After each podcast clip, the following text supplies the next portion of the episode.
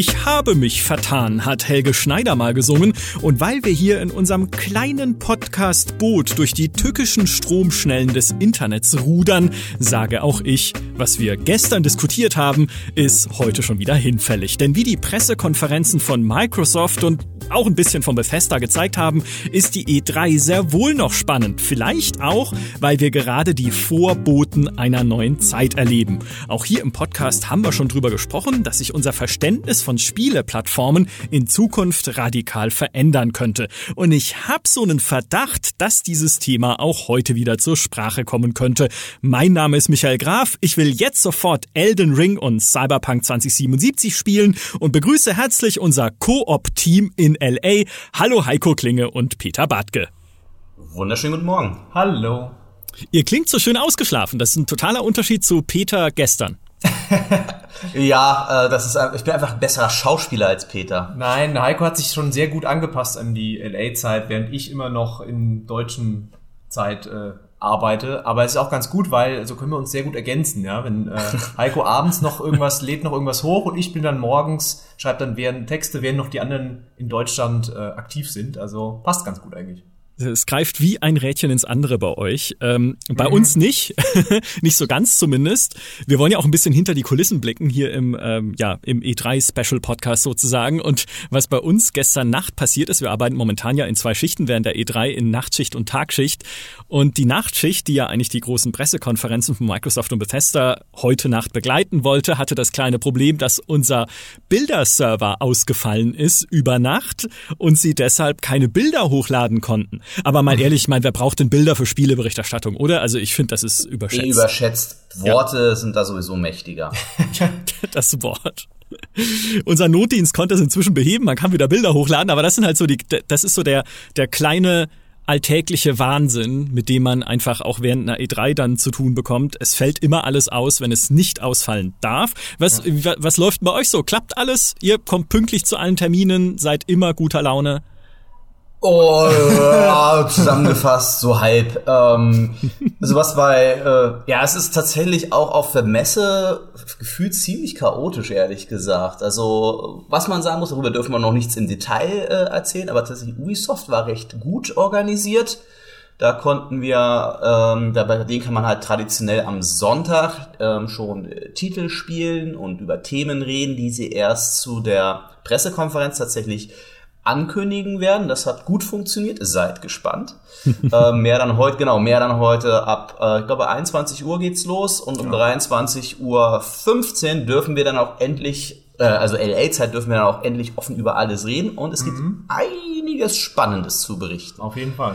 Und ja, Microsoft hatten wir das Glück diesmal, da mussten wir auch nicht lange anstehen. Ne? Ich glaube, letztes Jahr habt ihr über eine Stunde gestanden, bis Boah, er reinkam. Ja. Mhm. Dieses Jahr ging dieses Jahr ging es ganz gut tatsächlich. Wir wurden äh, an, an der äh, unter den neidischen und hasserfüllten Blicken des äh, Fußvolks in irgendeinem Messe ähm, äh, Medienlidien geleitet und waren dann tatsächlich recht fix drin. Ja, es war auch gut, weil die Sonne hat so runtergebrannt, ey. Also alle, die immer sich träumen, oh, ich will auf die E3 gehen und so. Im Juni willst du nicht in Los Angeles sein eigentlich und nicht da rumstehen in so einer Schlange, wo du teilweise gerade so als äh, reiner Gamer und nicht Medienmensch, weil dann stehst du da wirklich zwei Stunden vielleicht und hast einen Sonnenbrand wie noch was. Ja. ja. Und du pendelst natürlich immer gefühlt zwischen 40 und 10 Grad.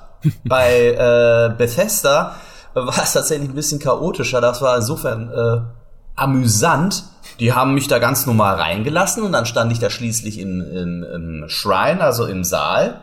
Und irgendwie hatten alle neben mir eine Platzkarte. ich aber nicht. So, was machst du da? Setzt dich einfach so hin in der Hoffnung, dass da niemand eine Platzkarte hat? Das war mir dann doch zu riskant. Und dann bin ich da ungefähr eine äh, Dreiviertelstunde rumgewetzt, um zu gucken, wo man denn so eine Platzkarte äh, findet. Es trug sich, äh, es stellte sich dann heraus, dass sie tatsächlich vergessen haben, den Medienvertretern Platzkarten zu geben. Oh Gott. Und äh, ja, das war dann leicht chaotisch. Dafür habe ich tatsächlich, ja, wo trifft man sonst, äh, habe ich den, den Bram getroffen von Pete Smith, den Fischkopf getroffen, die Lara, ja, und mit dem äh, die Lara Loft und äh, ja, tatsächlich alles GameStar-Fans. Der Fischkopf wollte auch gleich ein Selfie mit mir machen und mhm. erzählte mir dann, dass er äh, ja die äh, GameStar liest, äh, seit er äh, quasi in der Schule ist, wo ich mir wieder furchtbar alt vorkam. ja, das war dann aber tatsächlich ganz nett. Ja. Ich stand mit äh, dem Chefredakteur von Kotaku in der Schlange und habe gewartet auf, äh, dass äh, Microsoft nach der PK das Showcase eröffnet, ähm, wo wir dann die Pressevertreter nochmal die Spiele spielen können. Das hat ewig gedauert irgendwie. Äh, die, da war die Organisation nicht ganz so gut danach, nach der PK, aber irgendwann sind wir dann doch reingekommen und konnten dann ein paar Sachen anspielen. Irgendwie geht's ja immer. Mhm. Ich nehme daraus zumindest mit, dass Microsoft gelernt hat, das Geheimnis, wie man Leute nicht draußen in der prallen Sonne warten lässt, einfach mal die Türen aufmachen. Das war letztes Jahr das Problem. Sie haben halt die Türen nicht aufgemacht. Warum auch immer. Microsoft hat noch was anderes gelernt, um vielleicht mal elegant überzuleiten zum eigentlichen Thema dieses oh, Podcasts. Oh, Denn ja, ne, oder? Das habe ich äh, stundenlang geübt. Ähm, was ich, äh, ein Satz, den ich ganz bemerkenswert fand, in dem Xbox äh, Scarlet, man kennt ja den Namen immer noch nicht, aber nennen wir sie Scarlet Ankündigungstrailer, den sie veröffentlicht haben, ist, spielt die Spiele, die ihr wollt, mit den Leuten, die ihr wollt, auf den Geräten, die ihr wollt. Das beginnt mit unserer Next-Gen-Konsole. Und das ist mhm das klingt schon mal ein bisschen anders, als man früher eine Konsole angekündigt hat, wo es eben drum ging, hey, das Gerät ist einfach mächtiger, stärker, schneller als alle, die es bisher gab, wird jetzt in dem Fall auch wieder so sein. Aber dieser weiterführende Plattformgedanke, hey Freunde, wir stehen hier am Anfang von einer großen Veränderung, den Sie hier schon recht deutlich eigentlich kommunizieren, der hat mich dann doch äh, ja genauer lauschen und genauer hinschauen lassen und tatsächlich scheint es ja so zu sein, dass für Sie Xbox, also so die, ich sag mal, der Markenname Xbox in Zukunft nicht mehr nur für einen schwarzen Kasten oder je nachdem weißen oder grauen Kasten oder wie auch immer steht, der unter meinem Fernseher rumschnurrt, sondern für eine übergreifende Plattform, die auf allen Endgeräten, die man sich vorstellen kann, ausgespielt wird. Also PC, Tablet, Smartphone oder Fernseher oder Gehirnchip oder wie auch immer. Keine Ahnung. Wenn man die Cyberpunk-Präsentation genau angeguckt hat,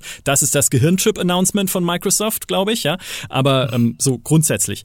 Ähm, ist es auch ein Thema, über das auf der Messe selbst äh, gesprochen wird oder über das ihr auch vielleicht mit Microsoft-Leuten diskutiert habt?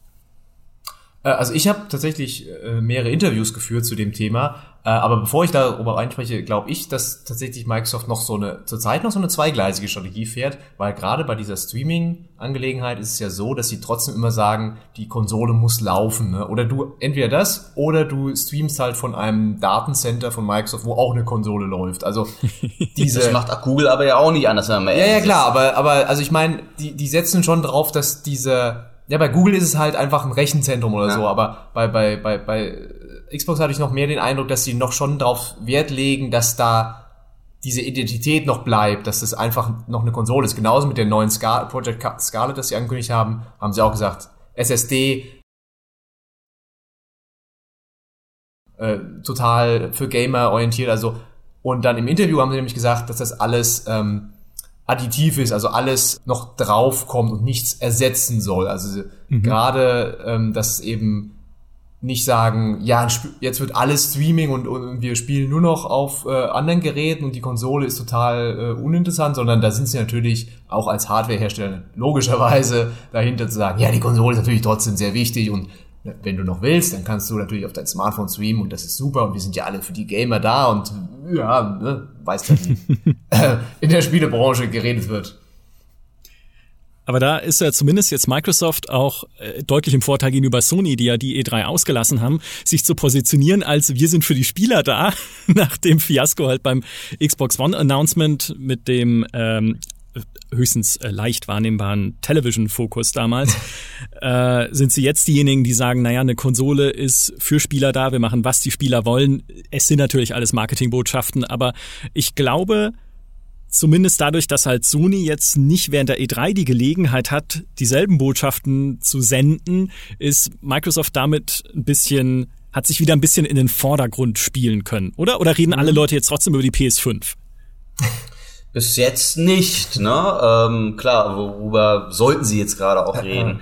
Das für mich tatsächlich spannende oder fast fast noch spannendere als jetzt diese Plattformgeschichte war oder beziehungsweise was eigentlich die Ergänzung dazu ist.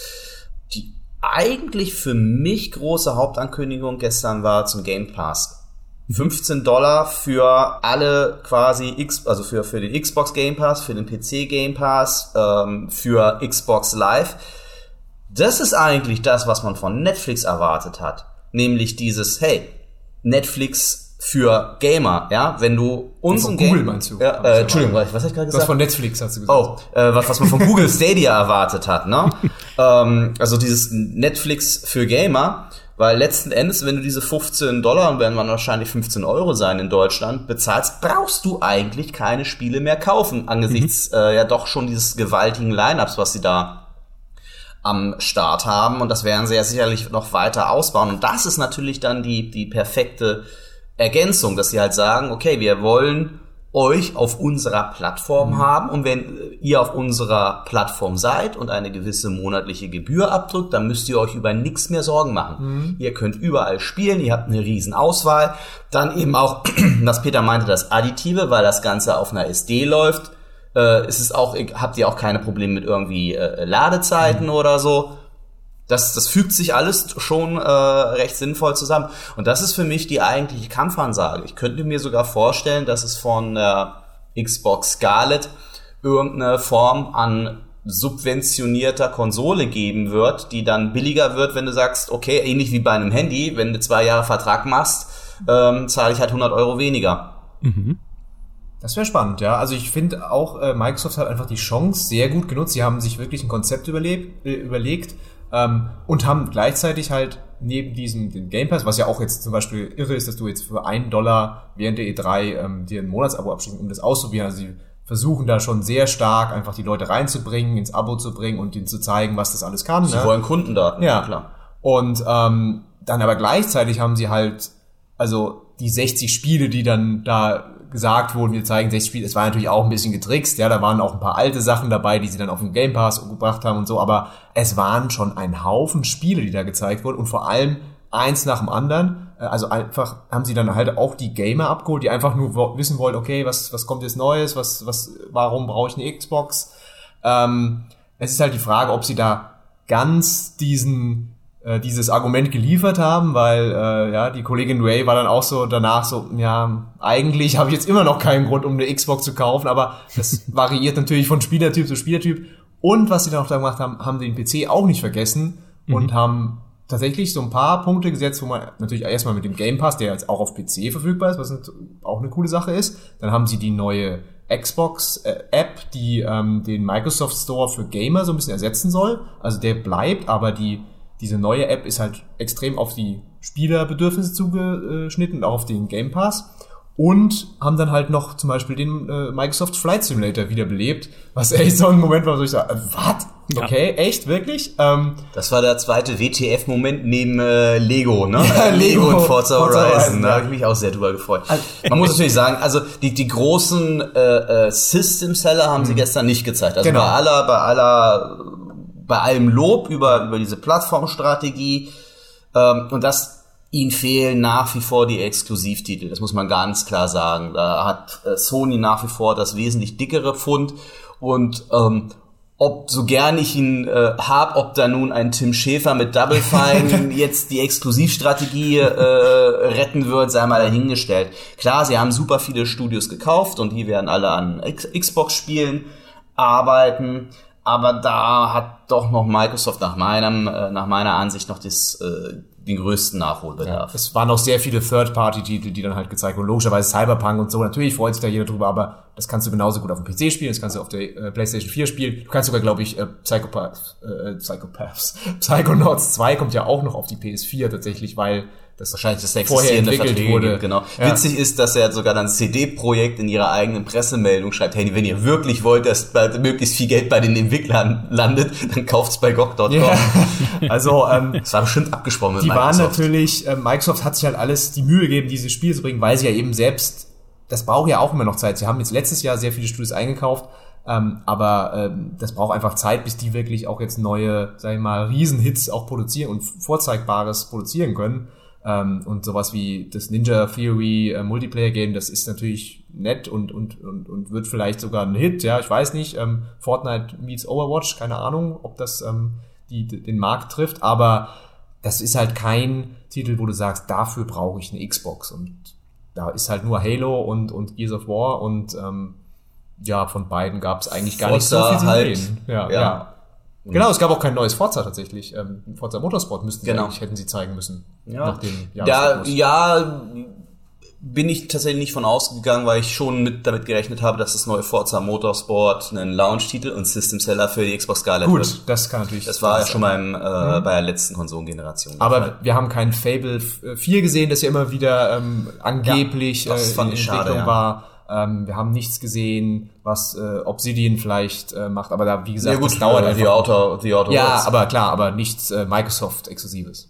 Auch da hast du ja auch das Ding, ähm, und das fand ich spannend an den ganzen Release-Terminen, daran merkst du schon, ähm, die werden alle jetzt schon an Next-Gen-Titeln arbeiten. Ähm, weil alle andere, alles andere, was announced wurde, kam quasi erste Jahreshälfte 2020. Ja. Weil sie ja schon wissen, okay, ist jetzt ne, das letzte, die letzte Phase, wo du noch die Spiele raushauen äh, kannst. Deswegen ja auch schon so viele ja frühzeitige Announcements, dass ein Cyberpunk jetzt für Ende April angekündigt wird, ist schon ein sehr ungewöhnlicher Vorgang. Ja, naja gut, weil sie natürlich dem Weihnachtsgeschäft und damit den neuen Konsolen nächstes Jahr aus dem Weg gehen müssen, auch mit den Spielen, die noch für die alten Konsolen erscheinen. Das ist zumindest meine Theorie, ne? Wenn du halt, je näher du an den Release einer neuen Konsole kommst, haben uns auch Leute schon gesagt, die im Handel arbeiten, also nicht als Verkäufer im Handel, sondern tatsächlich halt großflächiger für den Handel Spiele vertreiben und ne, da zuständig sind für verkaufte Stückzahlen und so weiter, dass je näher du an den Launch einer neuen Konsole kommst, desto weniger verkaufst du einfach für die alten Konsolen. Und selbst wenn dann so ein Spiel wie Cyberpunk 2077 rauskommt, auf das viele Menschen warten momentan, die Verkaufszahlen sinken und um da überhaupt noch was mitzunehmen, musst du es fast Anfang des Jahres schon rausbringen. Also die haben mehr oder weniger keine andere Wahl. Ich glaube ja trotzdem, ich habe es jetzt schon in jede News reingeschrieben, die ich zu dem Thema vorbereiten und schreiben kann. Ich glaube trotzdem, dass sie noch eine Enhanced Edition bringen werden, dann für die neuen Konsolen. Gerade wenn man jetzt sieht, dass die Garantie. oder gerade wenn man jetzt sieht, dass die Scarlett irgendwie so Sachen kann wie Raytracing und so, was sie ja dann vielleicht unterstützen wollen oder auch nicht. Äh, Da, also das kommt noch. Ja, ja, ja. ja. Das, wird ein ähnlicher Fall wie GTA 5, glaube ich, dass sie dann einfach nochmal sagen, okay, jetzt für die nächste Generation ähm, nochmal eine verbesserte Version. Mhm. Und ähm, Und da sie auch den PC als, als Light-Plattform haben, ähm, wird es, die werden damit jetzt schon arbeiten. Mich würde es sogar nicht wundern, wenn es nicht sogar schon als Lau- Launch-Titel kommt für Scarlett. Vielleicht. Ja, klar, das, dann gibt's noch mehr Sinn, das vorher nochmal vielleicht an die Leute zu verkaufen, die halt nicht sofort eine Scarlett Early adopten, falls es die gibt, glaube ich aber schon. Ähm, was ich noch ganz spannend fand bei Microsoft allgemein ist halt, dass sie momentan sich ja nicht auf ihren Plattformen abschotten oder sagen wir mal nicht so abschotten, wie sie es bisher getan haben, sondern sich auch wieder in andere Plattformen reinwieseln, wie zum Beispiel mit der Master Chief Collection, die auch auf Steam erscheint. Mal gucken, das würden sie jetzt natürlich wahrscheinlich unter Todesstrafe noch nicht beantworten dürfen, ob nicht auch vielleicht irgendwann mal so Spiele wie in Halo Infinite auf Steam erscheinen könnten da, oder ob das eher halt für ihren Retro-Katalog dann der Fall ist, aber dass sie zum Beispiel dann halt auch auf einer äh, Apple Developers Conference auftreten mit Minecraft Earth, dass sie mit Sony und Nintendo kooperieren bei Minecraft, was Cross-Platform-Play anbelangt und sowas. Also Microsoft streckt sozusagen sehr viele Tentakel in sehr viele Richtungen aus, was für mich wenn ich das- eigentlich, ja? Ja, wenn ich das richtig verstanden habe, ist es ja so, dass du per Xcloud auch äh, per Xcloud auf der Nintendo Switch spielen kannst. ah ja, okay. Ja? Ach so, weiß ich weil, weil. Ja, du auch hast, in Minecraft ja, doch, doch, äh, ja, du hast, nee, doch, Xbox ja, du hast, du hast auch eine App und du wirst auch ganz äh, angeblich äh, wirst du auch auf der ähm, Nintendo Switch Xbox-Spiele spielen können. Per, per, per Streaming. Das wäre natürlich das, ich weiß noch gar nicht, ob das bestätigt ist. Ich habe es als Gerücht gelesen, aber ich weiß noch nicht, ob das wirklich so richtig offiziell ist. Weil xCloud ist ja auch so ein, das ist ja noch ein bisschen äh, nebulös, um beim Cloud-Bild zu bleiben, weil sie es ja zwar auf der Pressekonferenz nochmal announced haben, aber noch wenige technische Details dazu gezeigt, weswegen man ja auch nicht, also viele Analysten sagen jetzt halt, das kommt dieses Jahr nicht mehr, sondern erst 2020 startet das dann wahrscheinlich. Und was sie ja hervorheben an Features ist ja eben das Streaming auf Mobile-Geräte, so wie es ja Sony mit Remote Play, was jetzt auch auf iOS möglich ist, auch schon macht. Dann das, ähm, was Peter vorhin schon, oder was ihr beide schon gesagt habt, dass eben in dem Datenzentrum auf dem die Cloud ist, ne, der sozusagen Konsolencode eines Spiels läuft, also dass da immer noch sozusagen eine Konsole drin ist, eine virtuelle Konsole, die den Code abspielt, weswegen Spiele auch nicht speziell für xCloud irgendwie angepasst oder neu entwickelt werden müssen, sondern es läuft einfach die Konsolenversion im Datenzentrum. Und was Cloud Gaming halt generell sehr stark verändern kann, ist wie Multiplayer funktioniert. Und das finde ich einen sehr spannenden Gedanken, weil wenn du in Zukunft, in einer hypothetischen Zukunft, wo wir schnelles Internet auch auf Mobile-Geräten und Co. haben, ja, ich sag mal, das ist noch nicht überall der Fall, ähm, aber wenn du in Zukunft mehr oder weniger ein Spiel spielst, was im Internet berechnet und dann ohne große Latenz zu dir übertragen wird, dann brauchst du solche Sachen gar nicht mehr wie Server-Charts oder Instanzierung, mhm. ne? sondern du könntest halt theoretisch, weil die Cloud ja aus sehr viel mehr Rechenpower besteht als ein einzelner Rechner oder als ein einzelnes Tablet erst recht, könntest du halt gigantische Multiplayer-Welten aufbauen, in denen sich alle Spieler gegenseitig sehen und so weiter und so fort. Und daraus sehr spannende Spiele entwickeln. Also es ist alles noch Zukunftsmusik und so weit sind wir noch lange nicht, aber so allein schon, dass sie halt in diese Richtung denken, finde ich ja interessant.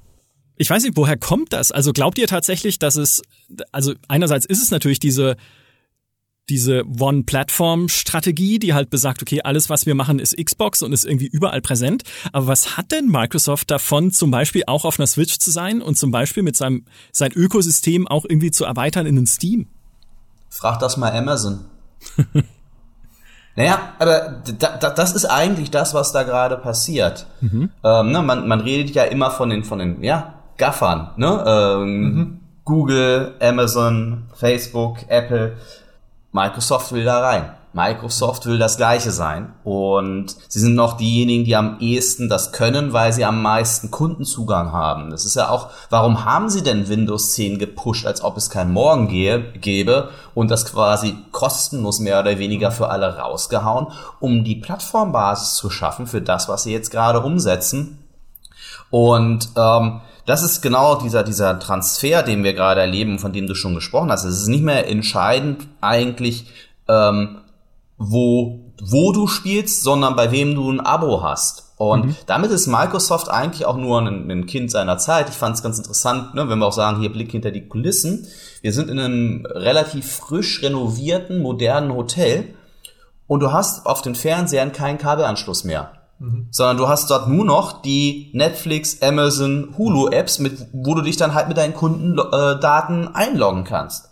Und Microsoft will das. Ja, Microsoft will, dass du dich in ein, zwei Jahren, äh, wahrscheinlich eher ähm, früher als später, dann auf deinem Hotelzimmer mhm. die Xbox-App startest und dann mit deinem Spielstand Cyberpunk weiterzockst. Ja. Darum geht's. Ja, das hat man auch ganz gut gesehen in dem Interview zu, zum Xcop, X, Xcop, ja, Xbox Game Pass. Ähm, da haben sie ja auch die neue App so ein bisschen vorgestellt und das ist halt wirklich äh, inspiriert, auch von Steam natürlich, ähm, und ähm, eine sehr community-lastige Plattform, wo du auch, äh, wo sie auch sehr offen dafür sind, andere, zum Beispiel Freundeslisten zu importieren oder so, oder dein, äh, dein Spotify-Account kannst du zum Beispiel verlinken, ja, dass du die Musik hören kannst. Also das ist sehr offen designt, tatsächlich offener, als, als man das eigentlich von früher gewohnt ist und von, auch von diesen Console äh, Wars, ja. Einfach weil, wie Heiko sagt, weil es eigentlich nicht mehr darum geht, äh, nur noch darum geht, quasi diese, ja, wie sagt man, diese Marktpenetration zu erreichen und zu sagen, okay, das ist ein, egal, ob du jetzt, ob da jetzt Sony noch mit dabei ist oder sie arbeiten ja auch mit Sony zusammen oder, aber Hauptsache, du bist, du hast da dein Abo bei Xbox, äh, du zahlst da jeden Monat, sie haben deine Daten, sie können ähm, da daraus dann weiter können dir Spiele äh, empfehlen auf genau. Basis deines Spielverhaltens. Ja. Das ist wirklich das Netflix-Prinzip. Und das ist total, also das ist auch so was wichtig. Also sie haben auch sehr betont, diese Xbox, diese Xbox-App ist halt total ähm,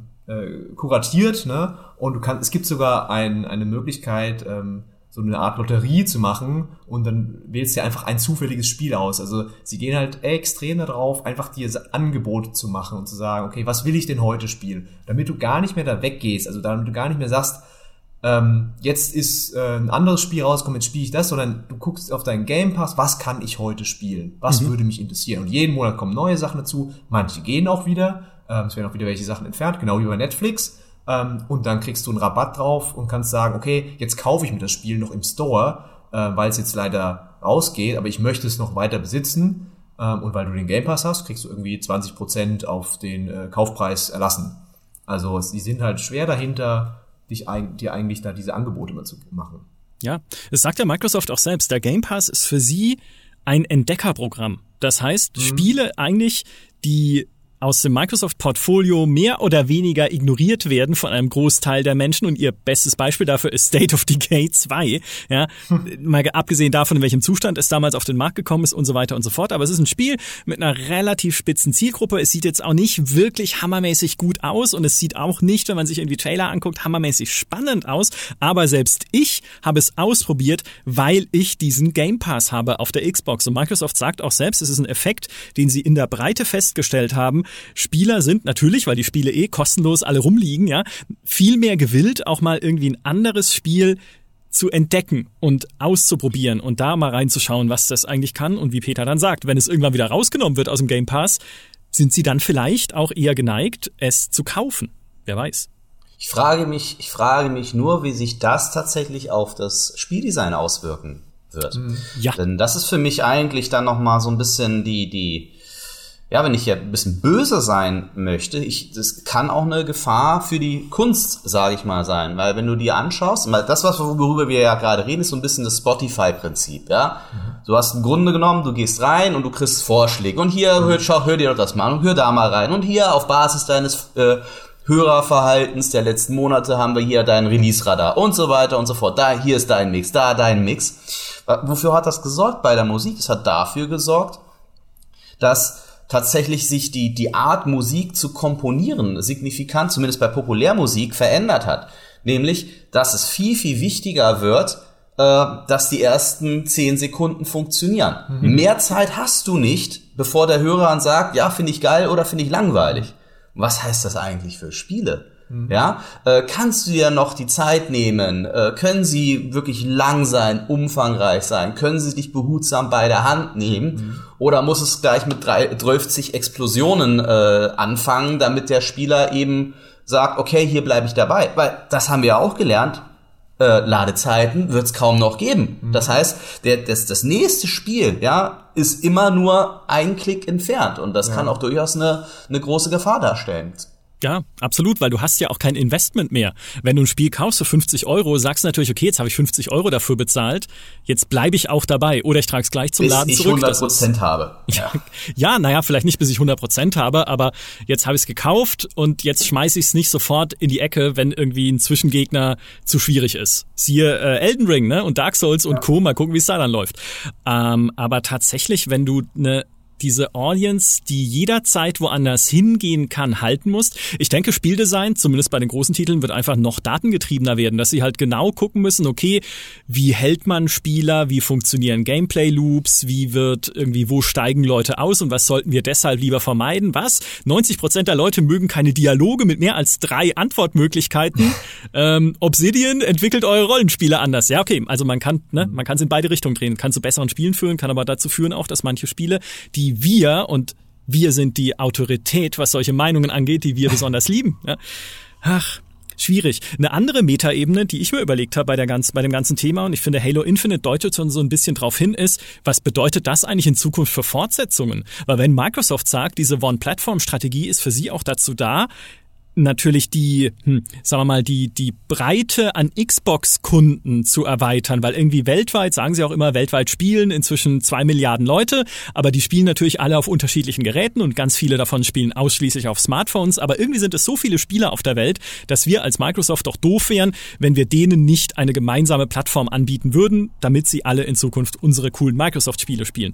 Wenn du jetzt aber eine Fortsetzung machst zu einer Serie wie Halo, die sich ja, ich sag mal, mit Halo 4 und 5 auch in Story-Irrungen und Wirrungen verfangen hat, die man vielleicht erstmal, also wo ich erstmal zwölf Wikis lesen muss, bis ich überhaupt verstehe, wer die Blutsväter sind und sowas, dann muss man es ja beinahe schon so machen wie bei Halo Infinite, nämlich Stopp, wir machen jetzt sowas wie einen Reboot. Sie sagen ja einen Soft Reboot, ja, der irgendwie gleichzeitig das aufgreift, was irgendwie alte Fans an Halo cool finden, wohl, also den Master Chief mit einer fetten Knarre, aber auch neue Spieler ansprechen soll, die bisher halt die Halo-Serie noch nicht kannten und jetzt mhm. erst erleben. Also es klingt für mich halt nach dem Spagat aus der Hölle.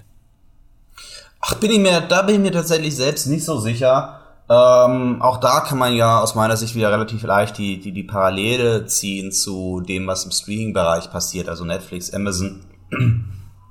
Da wird die Exklusivität und Kundentreue nach wie vor wichtig bleiben und sie werden ihre Signature-Serien brauchen und benötigen, um eben sagen zu können irgendwann, hey, äh, Halo gibt's eben nur bei äh, Xbox und äh, die nächste Staffel von Halo, ja, oder äh, ja, ja, dafür brauchst dafür brauchst du halt, dafür mhm. brauchst du halt ein Xbox-Abo. Das gibt's halt nicht bei Google Stadia oder bei äh, PlayStation, wie sie auch immer dann ihr, ihr Abo dann nennen mhm. werden, weil Sony wird das äh, sicherlich ja auch machen. Die werden ja nicht jetzt die, die Hände in den Schoß legen und sagen, ach, das ganze Streaming-Ding interessiert uns nicht, die sollen weiterhin schön Discs kaufen im Laden. Also Sie haben sich ja sogar die Technologie von Microsoft ähm, abgeben lassen. Also es ist ja diese Kooperation eigentlich dahinter. Ähm, was ich aber sagen wollte mit den Nachfolgern, dem Design, eigentlich werden ja Spiele schon ewig so designt, gerade im AAA-Bereich.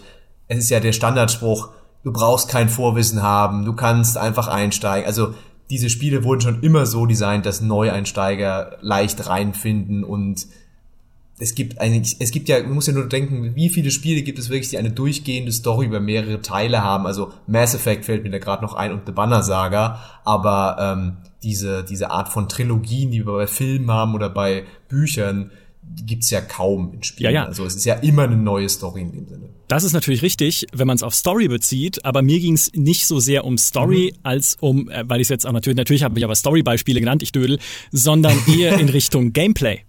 Also Aha. was es bedeutet es denn, wenn ich, jetzt mal rein hypothetisch gesprochen, in dem Fall muss es ja gar nicht so sein, aber wenn ich mit einem Halo Infinite auch chinesische Spieler ansprechen wollen würde, die halt hauptsächlich ihr Smartphone nutzen oder sogar ausschließlich ihr Smartphone nutzen, mhm. weil nochmal, das Spiel ist dann, ne, wenn halt die Xbox eine so ausgebreitete Plattform werden soll, entwickelt für in der Theorie alle möglichen Endgeräte. Natürlich können Sie jetzt im Fall von Halo Infinite trotzdem noch sagen, das ist für uns ein Core-Gamer-Produkt und damit im Wesentlichen ausgelegt auf den PC und auf die Xbox und die Spieler, die wir dort erreichen, die kennen einen Halo, die kennen Shooter-Mechanik und denen wollen wir jetzt auch nicht plötzlich eine auf Smartphone optimierte Shooter-Mechanik geben oder so, weil sonst drehen die uns völlig hohl. Aber wenn man den Gedanken halt weitertreibt, auch in die Zukunft, könnte man ja schon sagen, ja, Game Design könnte sich schon deutlich ändern.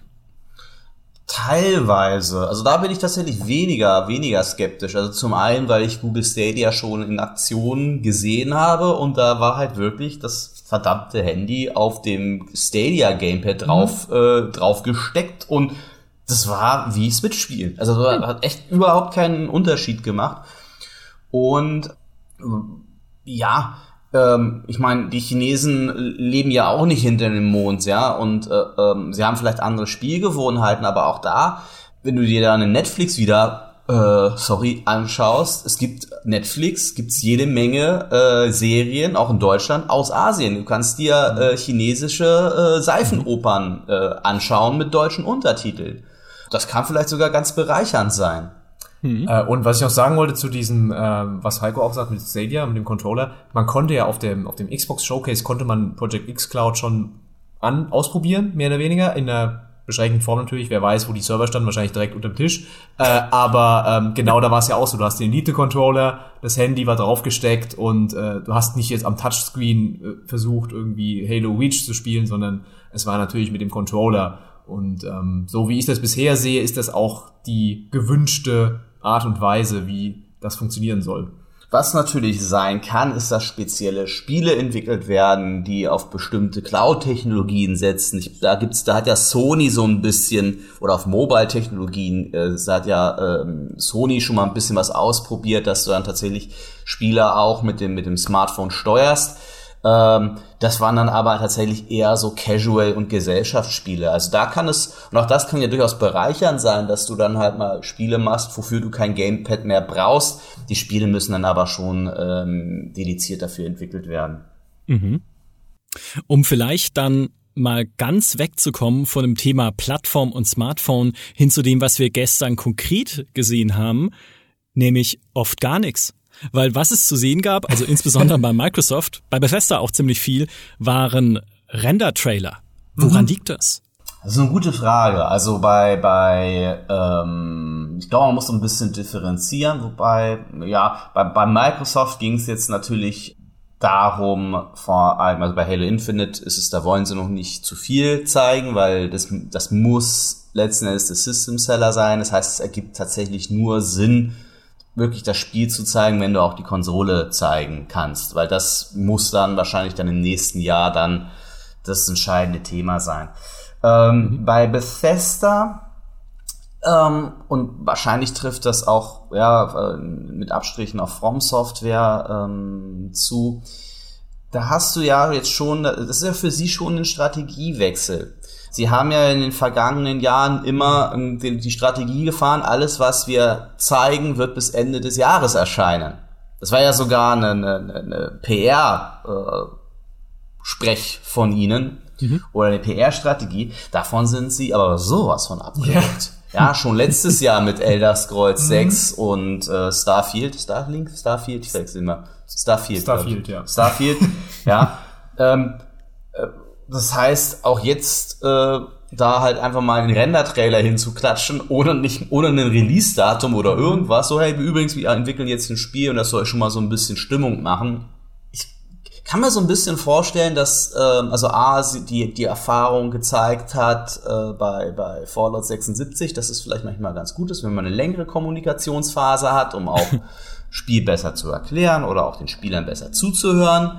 Und auch das wird ja für die, für die, für die Plattformfrage wieder entscheidend werden. Und auf der anderen Seite glaube ich auch, wenn man sich jetzt so Phänomene anschaut wie Game of Thrones und Avengers und so, spekulieren macht schon Spaß. Und spekulieren kann auch durchaus ein, ein wichtiger Teil der einer, einer PR-Strategie mhm. sein. Ich meine, Entschuldigung, wie, wie ist denn uns bitte der Kopf geplatzt und insbesondere dir, der sich mit der Cyberpunk-Lore ganz gut auskennt, was da alleine CD-Projekt wieder an Lore-Referenzen in ja. diesen Trailer reingepackt hat. Wir haben wahrscheinlich noch nur bisher nur an der Oberfläche gekratzt und das kann schon in sehr in Zeiten von von äh, Reddit, Resetterer und mhm. so weiter noch ein super mächtiges PR-Tool sein. PR-Tool sein.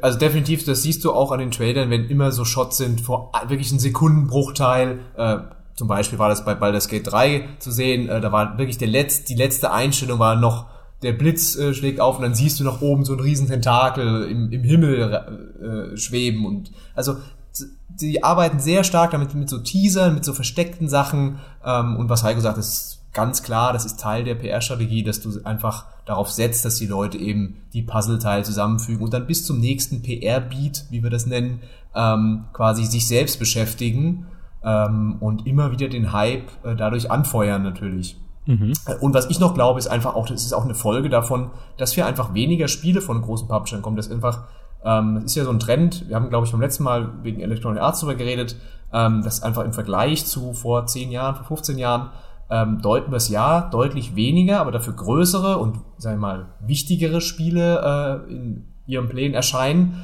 Ähm, und dann hast du einfach teilweise, wie, wie, dann haben die Entwickler halt nicht so viel Zeit, um bis zum nächsten Jahr ja, die ganz polierte Gameplay-Demo halt rauszuhauen, ähm, dann gibt's eben nur einen vagen Teaser-Trailer, zum Beispiel bei Bethesda mit ähm, dem neuen Spiel von Arcane oder mit dem von, äh, von den Tango, Evil Within-Machern, ähm, wo du halt auch nicht weißt, was, was ist das jetzt eigentlich für ein Spiel.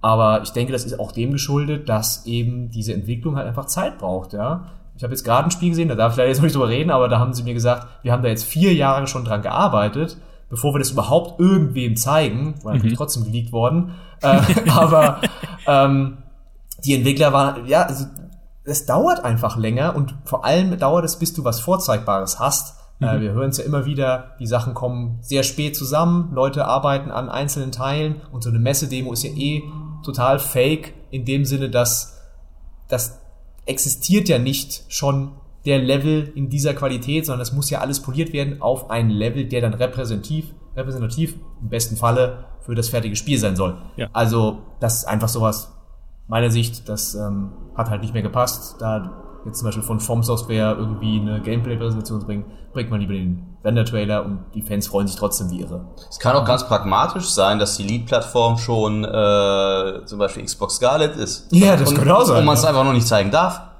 Das äh, wäre vielleicht auch ein hm. Grund. Nicht, dass noch jemand auf die Idee kommt, dass die Scarlet irgendwie coole Grafik hätte oder sowas. Es gibt ja, das vielleicht ganz kurz am Rande, es gibt ja irgendwie fünf Frames Halo Infinite Spielgrafik im Xbox Scarlet Teaser Trailer. Also wer den Frame für Frame anschaut, kann da schöne Landschaften sehen mit Tierherden, ja. durch die auch der Master Chief in so einem äh, Jeep durchbrettert. Das mhm. habe ich mir vorhin Frame für Frame angeguckt. Sieht ganz cool aus, sieht sehr open-worldig aus und so weiter und so fort.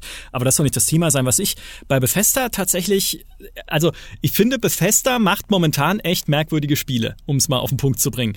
Ich finde dieses Deathloop, dieses Player versus Player, täglich grüßt den Murmeltier-Prinzip. Ja. Es sieht sau cool aus. Also ich habe den Trailer gesehen und gedacht, boah, also ich meine, es sieht auch weird aus, aber ich würd's, also ich find's spannend, ich finde die Idee spannend.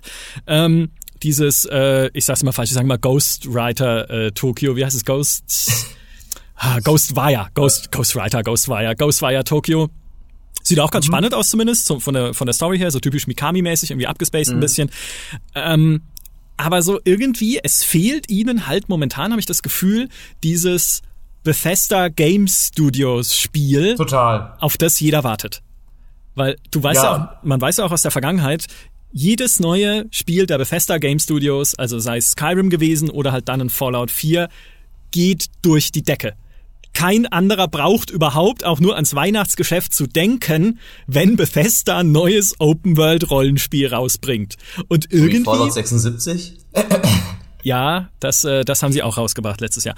Ähm, aber Fallout 76 können wir gleich noch drüber reden übrigens, weil äh, Fallout 76, also ich, was ich mir ja gewünscht hätte, ja, jetzt, wir sind ja auch ein bisschen bei Wünscht dir was im GameStar Podcast, und was ich mir gewünscht hätte, wäre natürlich ein Fallout 76 jetzt mit einer Story-Kampagne. Also mit, ne, da nimmt man das Entwicklerteam, was das Far Harbor gemacht hat, dieses fantastische, fantastische, fantastische Add-on für Fallout 4. Jeder, der es nicht gespielt hat, sofortiger Spielbefehl, ja, die, dies, die das gemacht haben und sie hätten ja dann eine, vielleicht sogar im Koop-Modus spielbare Story-Kampagne von diesem Autorenteam in Fallout 76 integrieren aber können. Sie machen um, doch jetzt eine Story-Kampagne. Ja, ja, mit diesem komisch, aber doch nicht in dem, also der Fokus der, der, äh, ja, der Fokus ihrer, ihrer Präsentation war ja dann, wir machen ein storybasiertes Battle Royale. Auch. Äh, ja, aber eine Story wird es ja trotzdem geben mit der, mit der Rückkehr der, der Leute und jetzt, äh, äh, in Anführungszeichen, richtigen Quests mit Entscheidungen und so. Ja, also, ein bisschen schon wir können natürlich noch nicht einschätzen, wie das jetzt qualitativ wird, aber es ist schon nochmal ein, ein, ein starker Wechsel. Ja, wobei man, man muss da auch ein bisschen aufpassen, ehrlich gesagt, ähm, jetzt da nur mit unserer GameStar oder europäischen äh, Brille drauf zu schauen. In Sachen Euphorie und PK-Euphorie war Bethesda schon ganz vorn dabei. Also was mir da ins Ohr gekreischt und geschrien wurde, war nicht mehr feierlich for these äh, crazy Germans. Und ähm, Doom ist schon eine Riesennummer hier in den ja, USA. Doom ist eine also ist schon ja. eine wirklich eine Riesennummer. Ähm, damit haben sie ja auch ne das das Figueroa, also das Hotel gebucht, wo sie dann quasi gesamte Wand plakatiert ist auch immer so mit ein Zeichen, dass das so das äh, große Spiel der Messe ist, weil auch mit, das ist quasi die teuerste Präsentationsfläche auch hier ist. Naja gut, es gab auch mal Gwent drauf, was aber nur, glaube ich, daran lag, dass das Cyberpunk nicht rechtzeitig fertig wurde. äh, möglicherweise. Also das, das Doom ist schon eine Riesengeschichte hier. Und ähm, spannend fand ich tatsächlich an Doom.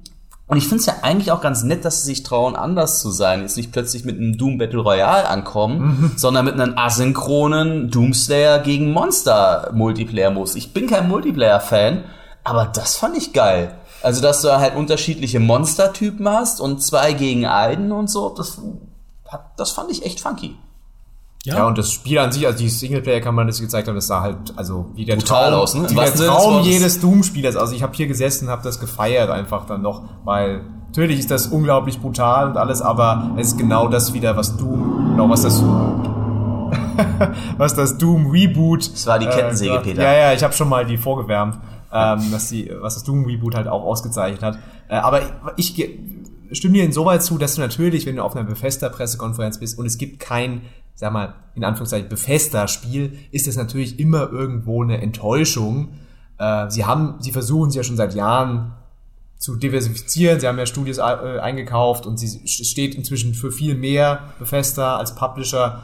Aber klar, die Leute sind natürlich immer enttäuscht, wenn es kein Elder Scrolls gibt. Ja, sie haben ja auch gestern thematisiert, egal was sie machen, es müssen Drachen drin sein. Ja, Drachen, das wäre es gewesen für Fallout 6. Obwohl es gibt ja diese, diesen Mothman und Gibt's sowas. doch, also, ja. das, und diese komischen Wobei ist das, also, das war tatsächlich, finde ich, klar ist das auch in erster Linie PR und, und Marketing, aber ähm, die, die, diese gewisse Bescheidenheit, die sie da gestern vor sich hergetragen haben, das war schon recht sympathisch. Also das fand ich grundsätzlich von der, von der Idee, auch dass dann Todd Howard äh, da nochmal offen auf der Bühne äh, gesagt hat, ja, wir, wir verdienen die Kritik ähm, an Fallout, aber hey, wir geben nicht auf, wir machen weiter. Ähm, jetzt von der Grundattitüde her fand ich jetzt gar nicht so verkehrt. Ja gut, aber was willst du denn machen? Also man überlegt, wer eigentlich der Adressat ist. An der Pressekonferenz Ja. gibt's ja zwei Gruppen, nämlich einerseits natürlich die Spieler, auf der anderen Seite aber Investoren. Und als Investor hätte ich schon auch, nachdem ich das gesehen habe, auch ein Fallout 76 gesehen habe, was ja, wie Bethesda selbst gesagt hat, unter ihren eigenen Erwartungen gelaufen ist am Ende und auch nicht das war, was sie sich davon versprochen hatten, würde ich schon gerne sehen, dass sie äh, diesen dieses Problem sehen und äh, daran arbeiten und nicht sagen, hey, Freunde, es läuft doch alles.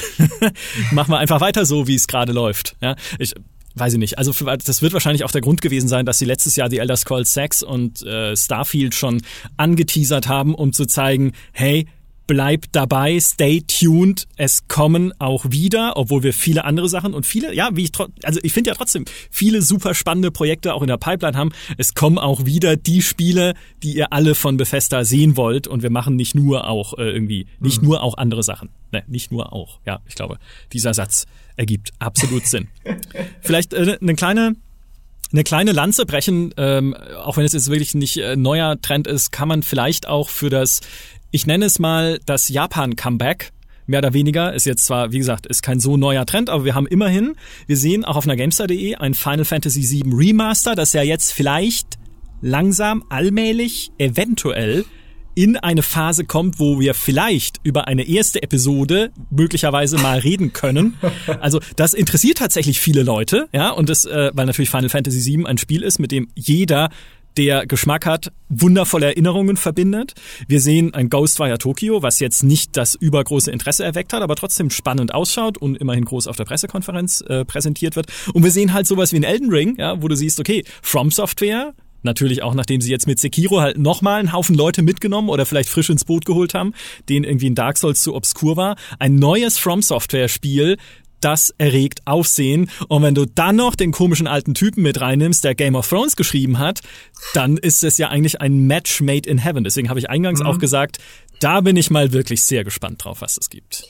Ja, also ich fand gerade die Microsoft-Pressekonferenz war sehr global angelegt, ähm, mit äh, dem neuen Tales-Spiel, das sie gezeigt haben, das übrigens auch super aussieht. Ja. Ja, Ähm, oh, stimmt, ja. Dann haben sie Fantasy Star Online 2, das sie auf die äh, Xbox und den PC bringen, was auch eine große Sache eigentlich ist, weil es halt wirklich, wie gemeint In Japan gigantisch ein ist. Riesenteil ist. Und haben noch Crossfire X. Das war so ein bisschen der, auch so ein What the fuck Moment, wo ähm, die Leute auch neben mir so gesagt okay, der Trailer sah ja ganz nett aus, aber was ist denn Crossfire X? ähm, und das ist ja dieses, ja, dieses äh, chinesische Counter-Strike, ähm, da, für das äh, Remedy die Kampagne jetzt gemacht hat, die Singleplayer-Kampagne, wo wir letztens schon mal drüber geredet haben und gefragt haben, ja, was ist denn jetzt eigentlich? Das ist doch schon, habt ihr doch schon so ein Jahr fertig oder so? Und dann konnten sie uns halt nicht sagen, ja, die, irgendwas machen die dann auch mal damit und jetzt wissen wir, was sie damit machen. Sie zeigen es auf der E3, zeigen die, die Trailer dazu, die halt nichts vom Spiel zeigen, aber da werden noch ein paar Leute überrascht sein, wenn sie dann sehen, was das eigentlich für ein Spiel ist. Aber es ist spannend, dass das halt auch auf einer amerikanischen Pressekonferenz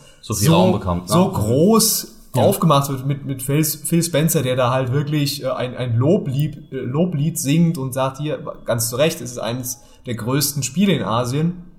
Ähm, ja, und das ist für mich auch so ein Ausdruck davon, dass ähm, äh, das globale Dorf halt auch in der Spielebranche ähm, immer weiter und näher kommt. Ähm, und äh, es wird sehr, sehr spannend sein, über die nächsten 15 Jahre nach China zu gucken und wie China auch Spiele, die im Westen erscheinen, beeinflussen wird. Ähm, dass Entwickler sich eben auch daran anpassen müssen, was in China gut funktioniert. Äh, wir werden das jetzt auch weiß ja da schon was, was äh, da auch noch eine Ankündigung kommen wird, wo man auch sagen kann, ah ja, hm, da hat sich auch ein westlicher Entwickler bisschen mehr daran orientiert, was da vielleicht gut laufen könnte. Wir hatten gerade Total War, äh, was auch natürlich in China riesengroß war. Ähm, und das, glaube ich, werden wir noch sehr öfter, viel öfter sehen, weil kein Publisher, kein Entwickler kann sich erlauben, diese gigantische Zielgruppe total außen vor zu lassen. Äh, und wir sehen es ja mit Steam, die in China äh, irgendwie ein Schlupfloch gefunden haben und dann gerade am PC unglaublich viele Spieler ähm, auf, auf neuen Nachschub warten. Mhm. Ähm, das wird noch ein spannendes Thema werden. Ja, ich darf kurz, ich darf kurz ergänzen, Crossfire kommt aus Südkorea ursprünglich. Oh, das ist ja da, das ist ja da entstanden. Es macht nichts. Es wird auch in China sehr viel gespielt und es ist, finde ich, das Spiel, wenn du äh, Internetrecherche betreibst zu dem Thema und ich habe es schon mehrfach gemacht für irgendwelche Reports oder so bei GameStar Plus, dann sieht kein Screenshot von Crossfire aus wie der andere. Und nichts davon sieht aus, als würde es zum selben Spiel gehören, weil alles ist irgendwie super weird. Also irgendwie auf dem einen sind irgendwie weirde Waffen, dann kommen irgendwie Dämonen plötzlich noch dazu, dann gibt's irgendwie noch eine Story-Kampagne und es ist, also das, dieses Spiel ist, ist, es macht Verrückte, glaube ich, aber es ist, ist super erfolgreich tatsächlich, eins der Ja, das hat Spiele. so ein bisschen, glaube ich, den, den Fortnite-Effekt, dass halt über die Jahre auch unglaublich viel dazugefügt ja. wurde und ähm, das Ding extrem gewachsen ist und verschiedene Modi hat und ja, aber ich bin sehr gespannt, wie die westliche Welt darauf reagieren wird. In der Tat. Äh, das darf man sowieso sein, insgesamt, wie die westliche Welt auf die Zukunft des Spielens äh, reagieren wird, auch wenn dann Google Stadia launcht, erstmal im November. Wenn man Berichten glauben darf, ist ja dann äh, tatsächlich, wenn du vier, nee Quatsch, wenn du äh, 65 Stunden lang in 4K streamst, brauchst du, äh, lädst du insgesamt ein Terabyte Daten aus dem Internet runter, was jetzt alle Leute wahrscheinlich umfallen lässt, die an Volumentarifen hängen, weil die eigentliche Geschwindigkeit der Internetverbindung ist vielleicht nicht das große Problem. Die Diskussion hatten wir auch schon öfter in den Kommentaren, wo Leute gesagt haben, naja, Freunde, aber Internetverbindungen sind doch heute sogar schon über die Handynetze eigentlich schnell genug, hypothetisch, um äh, Streaming-Verbindung zu erlauben. Ja, klar, aber wenn ich ein Terabyte runterladen muss in der Zeit, die hat, da habe ich halt das Volumen nicht bei der Handy-Internetverbindung und so weiter. Also das wird na, vielleicht noch ein spannendes Thema sein. Und habt ihr noch spannende Themen von der Messe mitgebracht? Weil ich glaube, wir haben hier alles, was auf meiner äh, überschaubaren kleinen Liste steht, abgearbeitet. Uh, ich habe Age of Empires 2 gespielt und war als Echtzeit-Strategie, äh, doch wieder irgendwie, fand ich doch wieder gut. Also ähm, oh, aber da müssen wir drüber sprechen, weil da habe ich den Trailer angeguckt und war so underwhelmed irgendwie, weil ich mir dachte, jetzt können sie endlich Age of Empires 2 machen mit der Grafik-Engine von Age of Empires 2,1. Aber es sieht ja nun mal exakt aus wie Age of Empires 2. Nee, also gut, nee, es sieht so wie du es äh, sieht, ja. äh, sieht so aus wie du es in Erinnerung also ich, hast. Es, es sieht okay. schon anders aus, deutlich. Also gerade dass die Gebäude so zusammenfallen. Es ja, gibt das ist kleine cool. Details, es gibt Umhänge, die im Wind wehen und alle solche schönen Sachen, ähm, andere Tierarten, alles. Und natürlich, die Grafik ist deutlich anders, ist genau wie bei der Definitive Edition vom ersten.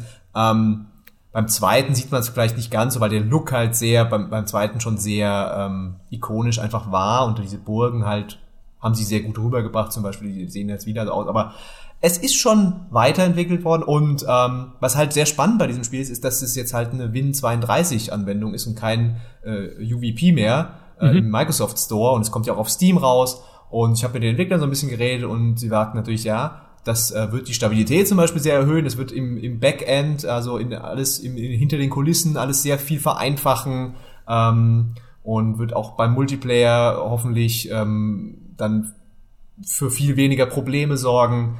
Ähm, und sie haben halt einige schöne Komfort-Features wieder eingebaut, ähm, die man, die ich gar nicht mehr wusste, dass, dass man die Age of Empires 2 hätte vermissen können, aber so Sachen wie, ähm, dass wenn du, wenn du einen Mausrahmen aufziehst, dass dann nicht auch die Zivilisten-Einheiten mit ähm, markiert werden, wenn es so ein Pulk ist, sondern dann nur die Militäreinheiten oder du kannst alle Militäreinheiten, die du besitzt, mit einem Tastendruck markieren.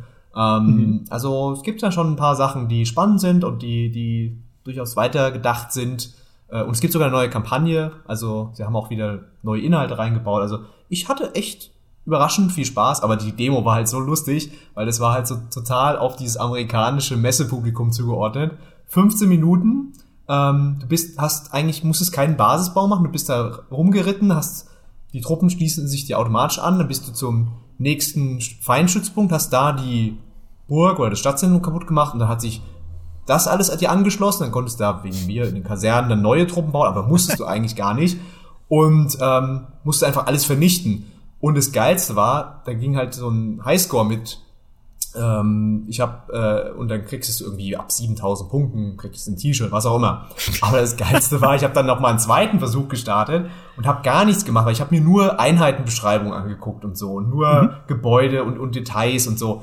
Und dann hat es, dann war es noch 15 Minuten vorbei und ich war trotzdem kam groß Sieg, ja und 5000 Punkte, obwohl ich nichts gemacht habe. Also es war so drauf ausgerichtet für so totale Echtzeitstrategie-Noobs, die keine Ahnung haben, was dieses Spiel ist äh, einfach nur, ach ja, da schön, kommt, gehen ja, laufen Ritter rum, machen Sachen kaputt, nett. Ähm, also geil. Äh, das hat mich richtig, äh, da musste ich richtig lachen. Äh, ich habe beim ersten Versuch tatsächlich aber, glaube ich, ganz gut die GameStar-Flagge hochgehalten, 15.000 Punkte geschafft, äh, nur 200 unter dem Highscore. Und äh, die Entwickler waren durchaus begeistert, dass da einer war, der ein bisschen Ahnung hatte von Echtzeitstrategie. Wahrscheinlich musstest du für 15.000 Punkte einfach zweimal die Maus bewegen oder so. Das Spiel registriert, hey. Nein, das äh, war schon, schon ein, ein Good Effort und von mir. So. Welch wundervoller Einblick in die Welt äh, der Messedemos. Äh, ich habe auch vorhin dran gedacht, als ihr das gesagt habt, mit äh, Messedemos müssen extra entwickelt werden und programmiert werden und halt extra mhm. auf Hochglanz poliert werden als Ausschnitte aus dem Spiel, was ja unter anderem auch der Grund dafür war, dass wir letztes Jahr so lang warten mussten, bis die Cyberpunk Demo, äh, die auf der letzten E3 gezeigt wurde, dann letztlich als Video erschienen ist. Vier ja. Monate später lange später, nee, vier, ja, es mhm. wurscht auf jeden Fall eine ganz schön lange Zeit danach. Ja, genau, also drei, drei Monate, also ich kann nicht rechnen, für Mathe werde ich nicht bezahlt hier. ähm, auf jeden Fall eine, eine ganze Stange Zeit, weil sie diese ganze Zeit natürlich noch genutzt haben, um weiter an diesem Spiel zu polieren. Es sei ja dann sogar, ja. als wir auf der Gamescom exakt dieselbe Demo nochmal gesehen haben, wieder ein Stückchen besser aus als auf der E3. Deshalb schließe mhm. ich mit dem frommen Wunsch, Peter, du Schwein, du wirst auf der E3 jetzt die Cyberpunk-Demo sehen, die neue, und ich sitz hier in diesem, äh, in diesem täglich trister und grauer werdenden München. Na, eigentlich ist es wunderschön hier, aber ich, für mich wird's immer trister und Passt grauer, weil ich dich Bild, beneide. Ja, ja. Ich muss noch Ja, aber mach dir doch keine Sorgen, du gehst ja einfach auf die Gamescom und da siehst du die Demo nochmal und dann in schöner. Ist doch wunderbar. Also, ist auch gut, ja. Halt das ist so jetzt, ich ich werde jetzt halt jetzt zwei Monate lang triezen einfach und mal sagen, haha. Das ist so wie die Goti zu kaufen dann hinterher, ja. Da sind die Patches schon drin. Genau. Irgendwann später. Ja dann, ihr Lieben, ich danke euch für diesen kleinen Einblick in die, äh, ja, einerseits hinter die E3-Kulissen und auch in die Strategien von Microsoft, die wir uns so aus dem ableiten, was wir gesehen haben. Die Zukunft bleibt spannend, das können wir, glaube ich, festhalten an dieser Stelle. Mhm. Und äh, ich wünsche euch einen fantastischen noch vor Messetag. Also ihr habt ja jetzt noch mal einen Tag mit irgendwie Terminen außerhalb der Messe und Pressekonferenzen, ja. bevor es dann richtig losgeht. Ja. Genau. Ja. Und können wir morgen dann drüber reden über die spannenden Sachen, die Ubisoft. Ubisoft und nicht zu vergessen Square Enix. Das ist heute das auch noch. stimmt auch. Ja. Ja, wenn nicht mindestens Splinter Cell dabei ist, dann rede ich morgen keinen Ton. naja, mal schauen wir schauen. mal. Schauen wir mal, schauen wir mal. Okay, dann nochmal vielen Dank. Ich wünsche euch was und äh, wir hören uns dann morgen wieder zur nächsten E3 Special Folge. Macht's gut, bis dahin. Ciao. Ciao.